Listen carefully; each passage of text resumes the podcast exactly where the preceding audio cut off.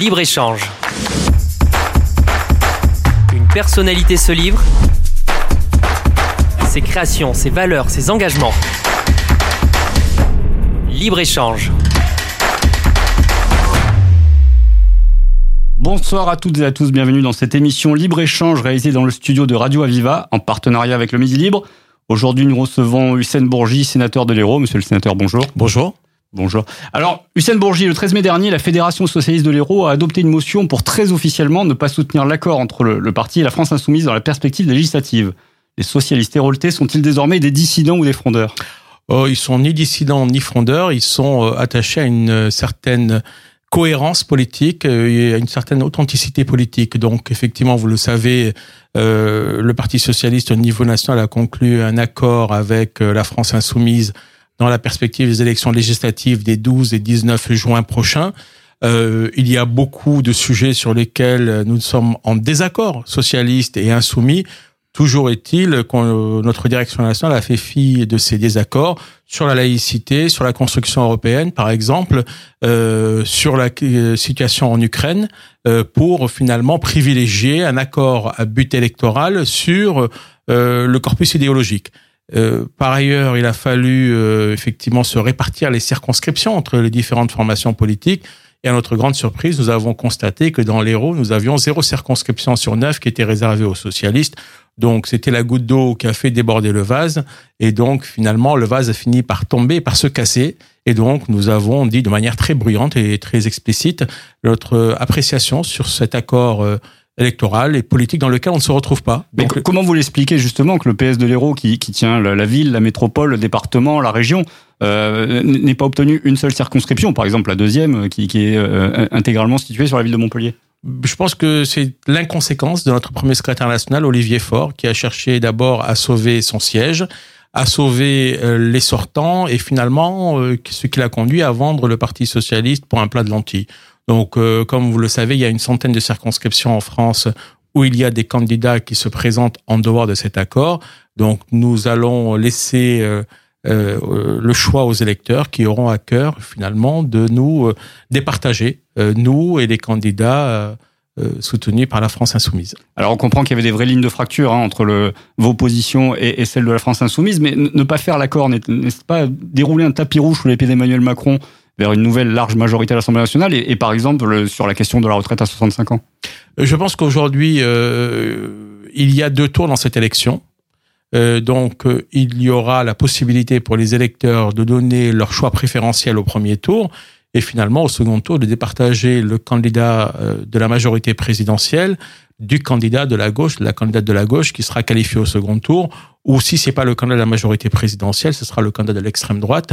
Et donc finalement, euh, c'est parce qu'il y a deux tours que nous pouvons nous permettre de demander aux électeurs de clarifier ce que les partis politiques n'ont pas voulu faire, ce que les partis politiques ont contribué à faire dans cet accord, c'est de la confusion. Et aujourd'hui, les électeurs en ont marre de la confusion, ils veulent de la clarté, ils veulent de l'authenticité, et pas des gens qui varient au gré des échéances et au gré des accords électoraux et électoralistes. Alors par contre, les présidentielles ont montré que visiblement les électeurs ne voulaient plus vraiment du Parti socialiste. 1,7%, c'est vraiment le pire score dans une présidentielle pour le Parti socialiste. Est-ce que le PS aujourd'hui est mort ou, peut-il se relever? Euh, Dans sa forme actuelle, je considère qu'il est mort et enterré. En tout cas, les électeurs, euh, voilà, les électeurs l'ont acté. Euh, et finalement, aujourd'hui, c'est la chronique d'une mort annoncée qui dure et perdure depuis 20 ans. Tout simplement parce que à chaque fois euh, qu'il a fallu entamer ce travail de refondation idéologique, nos dirigeants nationaux se sont réfugiés derrière l'échéance électorale qui est arrivée en disant ce n'est pas le moment d'évoquer les sujets qui fâchent, ce n'est pas le moment de mettre sur la table les sujets qui font débat et qui font finalement qu'il y a des hostilités et des divergences en interne. il ne faut pas brouiller notre message. renvoyons à plus tard ce débat. Aujourd'hui, euh, on se rend compte que cette stratégie a été une stratégie perdante, puisqu'effectivement, le parti n'a pas travaillé, n'a pas préparé euh, sérieusement cette élection présidentielle.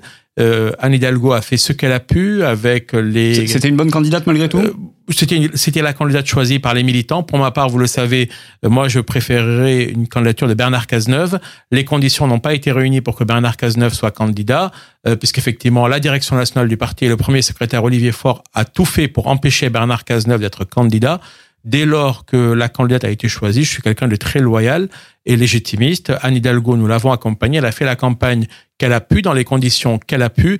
Mais une élection présidentielle, ce n'est pas un candidat ou une candidate seule. Il faut avoir avec soi et à ses côtés un parti qui ait fait le travail de prospective idéologique, chose qui n'a pas été faite depuis qu'Olivier Faure est à la tête du Parti socialiste depuis 2018 euh, ben, finalement, ce parti ne travaille pas. Et c'est parce que ce parti ne travaille pas qu'il n'a pas su se renouveler, qu'il n'a pas su se refonder et qu'il ne trouve plus euh, finalement l'audience nécessaire et souhaitable auprès des électeurs. Et il vous a empêché de travailler aussi, parce que peut-être que vous auriez pu euh, vous-même et avec vos collègues essayer de réveiller justement ce parti. Ah mais vous avez parfaitement raison. Et finalement, lorsqu'on rencontre aujourd'hui, il y a une distorsion entre le Parti socialiste des territoires et le Parti socialiste au niveau national. Là où dans les territoires, euh, les fédérations, les élus ont les marges de manœuvre nécessaires pour faire ce travail de refondation, de renouvellement, de prospective, nous le faisons, nous l'avons fait, et finalement avec succès. Quand vous regardez, on rappelle que vous étiez à la tête de la fédération de l'Hérault ah, euh, pendant ah, très longtemps. Hein. Absolument, j'étais à la tête de la fédération de l'Hérault pendant neuf ans, et finalement lorsque vous regardez nos résultats dans le département de l'Hérault et dans la région Occitanie, avec la victoire de Michael Lafosse à la mairie de Montpellier, avec la victoire de, de Mesquida et de Carole Delga au département et à la région, mais je peux citer d'autres départements, d'autres régions en France où ce travail se fait. On peut regarder la région Bretagne, par exemple, la région euh, France-Val-de-Loire, la région Bourgogne-Franche-Comté ou la région Nouvelle-Aquitaine. Sauf que le Parti socialiste au niveau national tourne le dos à ces territoires. Là où on a des places fortes, là où on a des laboratoires de l'innovation euh, euh, sociale, de l'innovation économique, de l'innovation démocratique et citoyenne, finalement, on nous laisse faire ce qu'on a à faire et on nous laisse travailler tranquillement dans nos territoires. Mais le parti n'a pas l'intelligence de s'inspirer de ce que nous faisons, de ce qui réussit, de ce qui séduit, de ce qui arrive à convaincre les populations et les administrés qui habitent et qui vivent et travaillent sur nos territoires.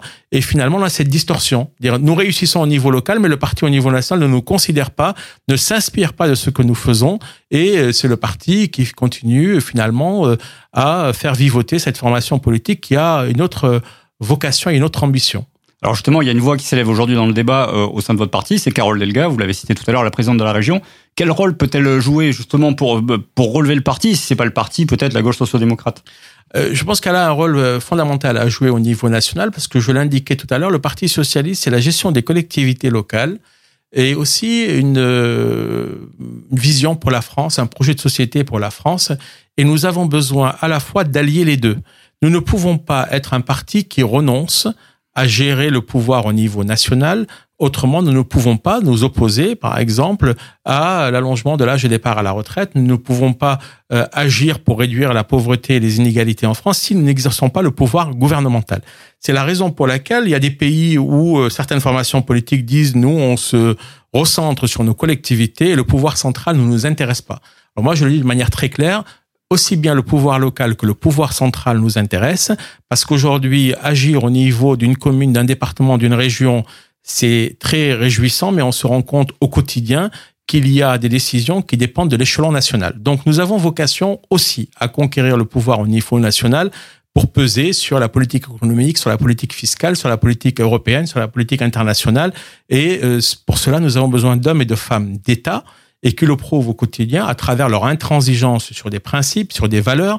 Carole Delga le prouve, Bernard Cazeneuve aussi à sa manière, Stéphane Le Foll aussi à sa manière. Donc on a aujourd'hui deux partis socialistes en réalité qui coexistent à l'intérieur d'une même formation, à savoir des gens qui ont une vision réformatrice de la société, qui ont une vision social-démocrate de la société, qui disent pour faire du social, il faut qu'il y ait du développement économique et qu'il faut soutenir la création de richesses et la création d'emplois. C'est parce qu'il y aura création de richesses et création d'emplois qu'on pourra ensuite redistribuer les fruits de ces richesses et les fruits de la croissance. Euh, nous avons des hommes et des femmes d'État qui sont intransigeants sur certains principes comme la laïcité, Carole Delga, Bernard Cazeneuve, Stéphane Le Foll en font partie, comme Michael Delafosse à Montpellier ou Cléber J'allais vous demander, Michael Delafosse en fait-il partie et, et, lui qui dit aimer montrer à Montpellier ce qu'on fait et, et qu'on pourrait peut-être développer aussi au niveau national. Mais tout à fait. Donc la question de la laïcité, et vous l'avez vu, c'est un sujet aujourd'hui qui fracture notre société et qui, euh, alors que notre parti a toujours été le parti de la laïcité depuis des décennies et des décennies, vient finalement euh, euh, prouver qu'à l'intérieur du Parti socialiste, il y a des gens qui sont favorables à des accommodements avec ce principe qui est fondateur de la République, et d'autres au contraire qui disent il faut appliquer et respecter la laïcité sur tout le territoire et dans tous les lieux où il est éprouvé au quotidien.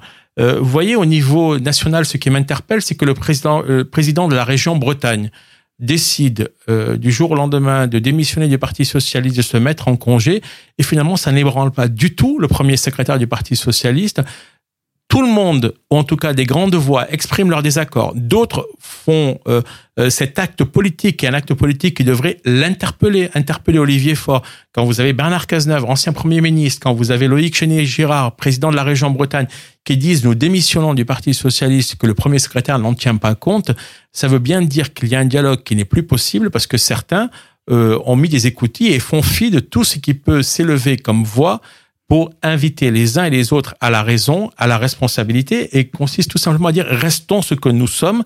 Nous avons fait peut-être un score calamiteux aux élections présidentielles. Ce n'est pas pour autant qu'il faut diluer notre identité dans ce grand magma euh, qu'est la NUP, juste dans l'objectif de gagner quelques circonscriptions les 12 vous et les 19 juin.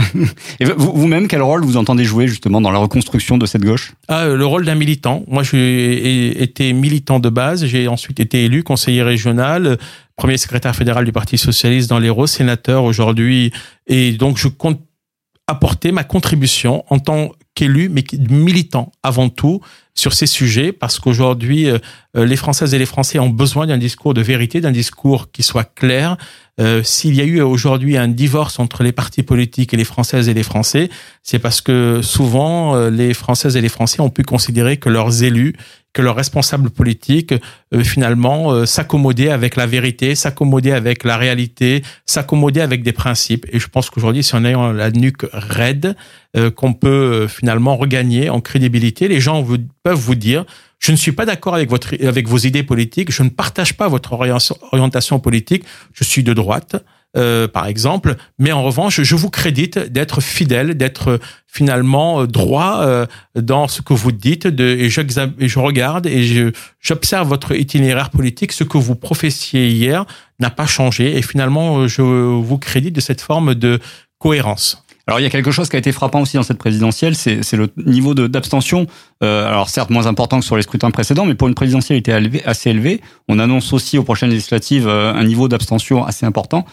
Comment attirer à nouveau les électeurs aux urnes? Comment attirer les électeurs aux urnes? Tout simplement en leur prouvant que la politique sert encore à quelque chose, euh, en leur prouvant que la politique peut changer euh, des choses de leur vie quotidienne, que la politique peut influer sur le cours des événements. Vous voyez, euh, aujourd'hui, quand je discute avec des hommes et des femmes autour de moi, je cite ce qui se passe aujourd'hui en Ukraine. L'Ukraine, c'est très loin de nous, mais c'est en même temps très proche en leur disant c'est parce qu'il n'y avait, s'il n'y avait pas eu de volonté politique de la part d'un certain nombre de dirigeants occidentaux, d'un certain nombre de pays occidentaux, de venir dire euh, l'état de droit euh, est menacé, le droit international est violé par la Russie. Donc, si au nom d'une conception de l'état de droit et du respect des conventions internationales, du droit international que nous agissons aujourd'hui, on l'aurait laissé l'Ukraine se faire broyer par la Russie. Lorsque je parle de choses qui sont beaucoup plus proches de nous, euh, je me réfère justement à cet épisode récent qui a été la crise sanitaire en matière de Covid, qui est venu euh, finalement montrer aux, Françaises et aux Français l'état de délabrement dans lequel se trouve l'hôpital public. Euh, aujourd'hui, il ne faut pas uniquement constater que l'hôpital public se porte mal, il faut donner les moyens à l'hôpital public. Et donc, il ne faut pas uniquement tourner des pages sans tirer les leçons et les conséquences de l'histoire ou du constat que nous avons fait. Et donc, pour pouvoir euh, intéresser les gens à la vie euh, politique et, euh, à la participation aux scrutins électoraux qui se succèdent, il faut leur parler de manière très compréhensible, très pédagogique, très concrète de ce qu'une élection peut changer pour eux vouloir dire si vous êtes contre l'allongement du départ de l'âge de départ à la retraite, ben il y a ceux qui défendent l'allongement du départ de l'âge de départ à la retraite et ceux qui y sont hostiles. Euh, si jamais on dit qu'il faut réguler la finance au niveau international, il y a ceux qui y sont favorables et ceux qui y sont hostiles. Ce sont des choses aussi simples que ça. Il faut remettre vraiment du débat. Euh... Il faut il faut remettre du débat et parfois les débats et les sujets peuvent être complexes et je m'évertue à expliquer qu'on ne peut pas résumer la réponse à un sujet complexe en 140 caractères, en euh, un tweet par exemple. Euh, la vie est beaucoup plus compliquée, la vie est beaucoup plus complexe, donc il faut prendre le temps de la pédagogie, euh, expliquer, euh, confronter des points de vue. Et aujourd'hui, quand vous discutez, vous échangez avec les Françaises et les Français, certains d'entre eux se retrouvent à regretter l'absence d'émissions politiques qui permettent d'aller au fond, euh, comme on dit, avec des émissions qui soient suffisamment longues pour permettre aux différents euh, invités de pouvoir débattre, de répondre aussi aux Françaises et aux Français lorsqu'ils évoquent des situations particulières. Moi, euh, quand je discute avec hier, j'étais à Saint-André-de-Sangonis, nous parlions de la place euh, des personnes en situation de handicap dans la société française. Euh, et effectivement, on ne peut pas faire des discours sur le handicap comme si c'était des, des, choses abstraites. Derrière la question du handicap, derrière le mot handicap, il y a des personnes. Il y a des personnes directement concernées dans leur chair. Il y a des parents il y a des éducateurs, il y a des auxiliaires de vie, il y a des enseignants. Et comment on fait aujourd'hui en France pour que euh, la société, à commencer par l'école, accorde leur place et toute leur place aux personnes en situation de handicap? Comment on fait plus tard, lorsque ces personnes quittent euh, l'institution euh, de l'éducation nationale, pour leur trouver une place dans le monde du travail, un logement? Ce sont tous ces sujets-là qui m'intéressent et qui intéressent les Françaises et les Français. Lorsqu'on quitte euh, les euh, grandes euh, envolées lyriques, lorsqu'on abandonne les petites phrases de côté et qu'on évoque ces sujets très concrets, là, ça intéresse les Françaises et les Français. C'est-à-dire que c'est aussi la responsabilité des hommes et femmes politiques d'élever ce, ce, débat? Absolument. Et je pense que c'est parfois les hommes et les femmes politiques qui doivent avoir le courage de dire je n'ai pas la réponse à la question que vous me posez ou c'est un sujet qui est trop complexe. Aujourd'hui, vous savez euh, il y a beaucoup de, de, sujets qui ne sont pas traités en France, tout simplement parce qu'ils ne sont pas euh, dans le vent. Il faut attendre qu'il y ait euh, un fait divers. Et à chaque fois qu'il y a un fait divers, par exemple lié à un suicide d'un adolescent ou d'une adolescente qui a été victime de raquettes, on vient parler du racket, on vient parler du harcèlement scolaire, on vient parler du cyberharcèlement. Et puis, il faut attendre deux ou trois jours, un nouveau fait divers en chasse un autre, un fait divers de la précarité, de la pauvreté. On retrouve une personne âgée qui est décédée chez elle, isolée dans son immeuble, et on le découvre son corps plusieurs jours ou plusieurs semaines après. Et la, presse va beaucoup en parler, les médias vont s'emparer de ce sujet, et jusqu'au fait divers suivant, des violences conjugales qui se concluent par la mort euh, de la conjointe ou de la conjointe et des enfants. Et finalement, aujourd'hui, on ne prend plus le temps en France de se poser pour aller au fond du sujet, pour dire comment on fait et quelles sont les réponses qu'on apporte à ce type de situation. Non pas que je suis suffisamment candide pour penser que on va résoudre tous les problèmes, mais en tout cas, il faut s'efforcer euh, de se donner les moyens euh, de les résoudre. Quand on voit le scandale Orpea sur le traitement des personnes âgées dans les maisons de retraite, on en a parlé pendant plusieurs jours, plusieurs semaines. Aujourd'hui, je constate effaré qu'on va partir en vacances. En tout cas, les Françaises et les Français vont partir en vacances. Ceux qui le peuvent, en tout cas. Euh, ceux qui le peuvent. Euh, en tout cas, ils prendront les vacances, quitte à rester euh, dans le département de l'Hérault et aller à la plage à Palavas, à Valras ou à Sérignan. Mais moi, ce qui m'importe, c'est finalement quelles leçons avons-nous tirées du scandale Orpea? Quels sont les moyens coercitifs, quels sont les moyens de contrôle, mais quels sont aussi les moyens financiers que l'État va mobiliser pour que ce scandale ne se reproduise pas ailleurs dans un autre groupe demain? C'est ça qui m'intéresse. Et je pense que si jamais euh, on s'attache à traiter un sujet et à apporter un certain nombre d'éléments de réponse au bout de quelques semaines, de quelques mois, etc., avec un droit de suite, là, les Françaises et les Français vont dire, mais finalement, euh, ils sont dignes d'être pris au sérieux parce qu'ils se sont vraiment saisis du sujet, ils l'ont traité sur la durée. Est-ce que c'est aussi le rôle du sénateur que vous êtes? On rappelle que vous avez été élu en septembre 2020, donc ça va faire deux ans en septembre. Mmh. Est-ce que justement vous essayez, vous, de, de, porter dans le débat législatif euh, tous ces sujets? J'essaye de les porter dans le débat législatif, la question du, du harcèlement scolaire, du cyberharcèlement par exemple. J'essaye de porter dans le débat politique aussi, dans les réflexions qu'on a au Parlement, un sujet qui est très concret. Euh, aujourd'hui, on parle beaucoup des plages et des paillotes sur le littoral. Alors, si euh, on interroge les Héroltais euh, qui habitent notre département ou ceux qui sont de passage, naturellement, ça peut paraître tout à fait normal, légitime, séduisant de laisser ces plages s'installer dans la durée, en mettre plusieurs pour éviter aux gens de faire la queue devant ces paillotes. Mais en revanche, lorsque vous discutez avec d'autres acteurs qui sont les sentinelles de l'environnement, qui nous disent attention, réchauffement climatique, attention, il y a le niveau de l'eau qui, monte, attention, nous ne sommes pas à l'abri d'un risque de submersion marine. Vous voyez, le sujet il devient beaucoup plus complexe. Donc l'idée étant de responsabiliser, de responsabiliser responsabiliser les acteurs économiques, de responsabiliser les élus, de responsabiliser les citoyens consommateurs qui vont aller sur ce littoral juste pendant deux ou trois mois pendant l'été euh, en utilisant leur voiture et qui peuvent, si possible, aller jusqu'au bord de la mer pour garer leur voiture, pour leur dire qu'à chaque fois qu'une voiture roule ici, elle contribue d'une certaine façon à l'érosion du trait de côte. Et vous voyez, je, je, ne parle pas de sujets qui sont légers, je ne parle pas de sujets euh, qui sont euh, euh, sexy, je parle de sujets qui sont graves, parce qu'effectivement, la politique, c'est aussi de parler des sujets qui sont graves et euh, de mettre chacun face à ses responsabilités, de dire quelle est la place que moi, citoyen, moi, euh, citoyen élu municipal, moi citoyen chef d'entreprise, moi citoyen parlementaire, je peux prendre dans la résolution de ce problème. Mais votre rôle, c'est aussi en tant que sénateur de, de, changer la loi, de changer les règles sur ce genre de sujet, typiquement sur les paillotes? Absolument. C'est à la fois faire en sorte que l'activité économique soit conciliable avec la préservation de l'environnement et euh, faire en sorte que finalement ce qui pourrait paraître une solution euh, simple, disons on va supprimer la loi littorale moi, je suis pas favorable à la suppression de la loi littorale parce qu'aujourd'hui, tous les acteurs nous disent elle a permis un certain nombre de garde-fous et je ne suis pas non plus favorable à ceux qui disent qu'il faut laisser la nature reprendre toute sa place sur ces espaces-là parce qu'on sait très bien que l'activité humaine est nécessaire, elle est importante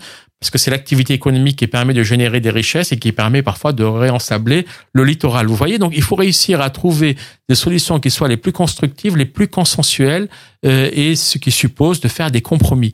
Et ce que je souhaite vraiment dans notre pays, c'est qu'on sorte de cette culture de la confrontation pour entrer dans la culture du compromis.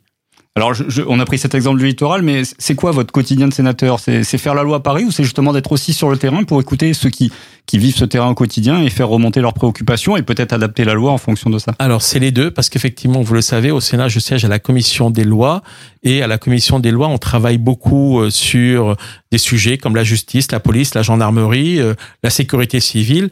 Et moi, j'ai toujours à cœur euh, d'aller faire des stages d'immersion. J'ai fait un stage d'immersion ici à Montpellier, à Vaillocès, auprès des sapeurs-pompiers, pendant une paire d'heures à écouter les appels qui arrivaient, la façon de les gérer, les moyens qui étaient mobilisés pour à la fois envoyer un équipage pour porter secours et assistance finalement à une personne âgée qui avait chuté chez elle, ou parfois pour les choses beaucoup plus lourdes. Parfois, ce sont des déplacements qu'on fait, mais qui à l'arrivée se retrouvent être sans un objet réel et sérieux et grave. Et mais finalement, on prend pas de risque. On ne prend pas le risque avec euh, avec euh, finalement la vie des personnes. De la même manière, j'ai fait un stage d'immersion cette fois-ci au tribunal judiciaire de Lille. Alors, je suis allé à Lille passer deux jours pour éviter de le faire à Montpellier, pour ne pas être confronté à des affaires dans lesquelles je pourrais connaître une ou l'autre des parties. C'est comme ça que j'ai passé deux jours à Lille à assister, à accompagner des magistrats qui avaient à traiter à la fois des violences intrafamiliales, euh, des phénomènes de toxicomanie, des phénomènes de deal avec euh, des stupéfiants qui étaient transportés depuis les Pays-Bas euh, en direction euh, de, de, la France, comme nous on peut le voir aussi parfois, des stupéfiants qui sont transportés depuis le Maroc et qui traversent l'Espagne pour arriver chez nous. Euh, c'est comme ça que j'ai vu aussi les magistrats traiter les, la délinquance des mineurs. Euh, j'ai vu traiter la question des mineurs non accompagnés. C'est ça aussi le rôle d'un parlementaire, c'est de voter les lois à Paris, de voter les budgets à Paris, d'aller sur le terrain pour voir comment ils sont appliqués. Est-ce que les lois sont bien perçues? Est-ce qu'elles sont efficaces? Pour les confronter à la réalité. Absolument. Ouais. Euh, vous, vous, alors, vous ne siégez pas dans la majorité au Sénat. Est-ce que malgré tout, vous vous sentez utile? Bien sûr, parce qu'aujourd'hui au Sénat, vous savez, le Sénat est majoritairement à droite, euh, donc les républicains et centristes de droite. Et moi, je siège au groupe socialiste au Sénat. En revanche, ce que je peux vous assurer, c'est que 70 à 80% des lois sont votées par l'ensemble des sénateurs et sénatrices au Sénat, ce qui nous permet les uns et les autres euh, d'améliorer les lois, de les amender, de les perfectionner. Et puis il y a toujours 20 ou 25% des lois euh, ben, qui ne sont pas votées à l'unanimité. Euh, et justement, ce qui permet parfois euh, à certains partis de garder euh, leur liberté, de préserver ce qui les distingue des autres, parce qu'effectivement, un homme politique disait si on commence à penser tous la même chose, c'est qu'on ne pense plus rien. Alors vous êtes aussi conseiller régional, hein, vous étiez dans l'exécutif jusqu'au mandat précédent. Le cumul des mandats vous empêche aujourd'hui de, de, de, cumuler avec un poste de vice-président de la région. Malgré tout, vous êtes donc encore conseiller régional sur le terrain. Est-ce que c'est un mandat qui est différent, complémentaire de celui de sénateur Et est-ce que vous pouvez faire finalement facilement les deux à la fois? Bien sûr, c'est un mandat qui est complémentaire parce que je siège par exemple au conseil d'administration du huit lycées de la métropole de Montpellier. Lorsque je parle de harcèlement scolaire, je le vis et je le touche au quotidien lorsque je suis convoqué à des conseils d'administration, à des conseils de discipline. Et finalement, ces affaires de harcèlement scolaire qui se prolongent sur Internet ont donné euh, euh, de la réflexion, de la matière pour moi pour travailler sur ce sujet-là en disant aujourd'hui, euh, avant le harcèlement scolaire, c'était dans, dans, entre les murs du lycée ou dans la rue du village ou de la ville. Aujourd'hui, le harcèlement scolaire, il est aussi et surtout sur Internet. Donc, agir contre le harcèlement scolaire, c'est agir sur Internet. Euh, ça, c'est un des, des, sujets qui me tient particulièrement à cœur. De la même manière, lorsqu'on a voté la loi sur la décentralisation, la déconcentration, la simplification et l'expérimentation qui concerne les communes, décentraliser des pouvoirs euh, en direction des communes, cela suppose d'écouter les communes. Euh, et finalement, la loi ne s'applique pas de la même manière selon qu'on est une commune du littoral ou qu'on est une commune en territoire de montagne. Et il faut prendre les spécificités de chacune des communes.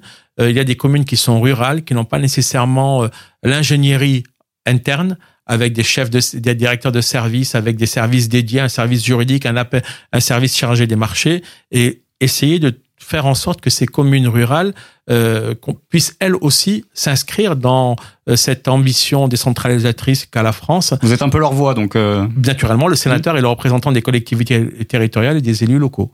Et donc, c'est ce que je m'attache à faire au quotidien avec ce va-et-vient permanent en direction des élus locaux euh, pour essayer euh, de relayer leurs, leurs revendications, leurs observations et leurs vœux. Rapidement, en 30 secondes, c'est quoi votre quotidien d'élu, sénateur, conseiller régional?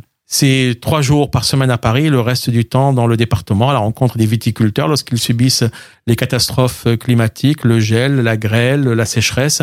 C'est à la rencontre des euh, territoires euh, qui sont euh, dans une réflexion sur comment on peut mettre en place un outil, une structure pour accueillir les femmes victimes de violences conjugales parce qu'il y a les grandes villes que sont Montpellier, Béziers, euh, Sète par exemple, mais aussi les communes rurales qui disent mais nous on n'est pas insensible à cette situation, on voudrait aussi euh, se doter d'une structure pour mettre à l'abri les femmes et les enfants victimes de violences conjugales et on a besoin d'être accompagnés dans ce projet-là. Et euh, de la même manière, vous avez la question du handicap, moi qui me tient particulièrement à cœur, savoir comment on peut favoriser le, l'inclusion universelle des personnes en situation de handicap, notamment dans le monde du travail, dans l'éducation nationale, dans les transports, dans l'accès aux loisirs. C'est tout ça le quotidien d'un sénateur. Merci Hussein Bourgi, merci beaucoup. Merci à vous. C'était Libre-Échange réalisé dans les studios de Radio Aviva en partenariat avec le Midi Libre. Notre invité aujourd'hui était donc Hussein Bourgi, sénateur de l'Hérault, conseiller régional. Vous pouvez retrouver cette émission en live sur les réseaux de Radio Aviva et du Midi Libre. Bonne soirée. Bonne soirée. Libre-Échange personnalité se livre, ses créations, ses valeurs, ses engagements. Libre-échange.